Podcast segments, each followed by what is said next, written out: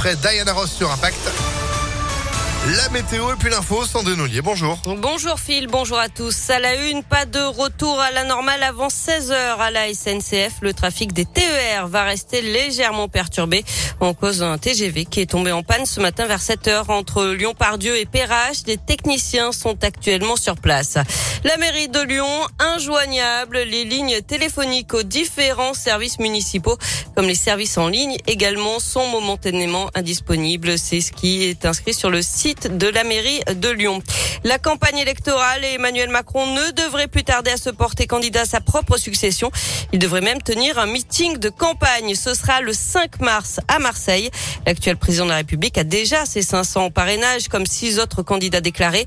Valérie Pécresse, Anne Hidalgo, Fabien Roussel, Yannick Jadot, Jean Lassalle et, Nathalie Arthaud.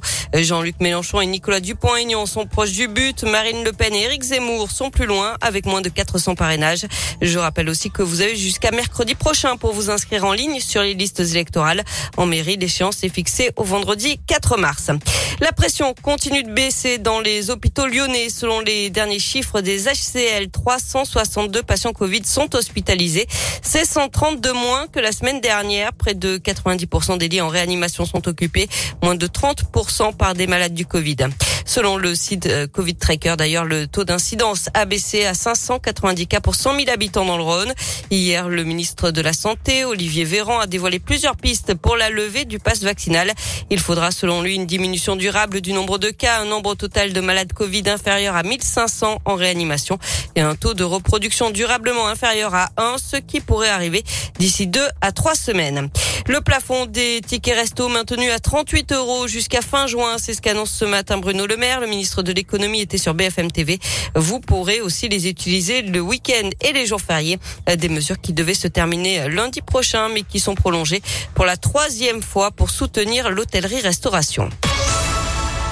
On passe au sport avec du basket féminin. Ce soir, les filles de Lasvel sont en Pologne pour défier Lublin à partir de 18h. Ce sont les huitièmes de finale aller de recoupe.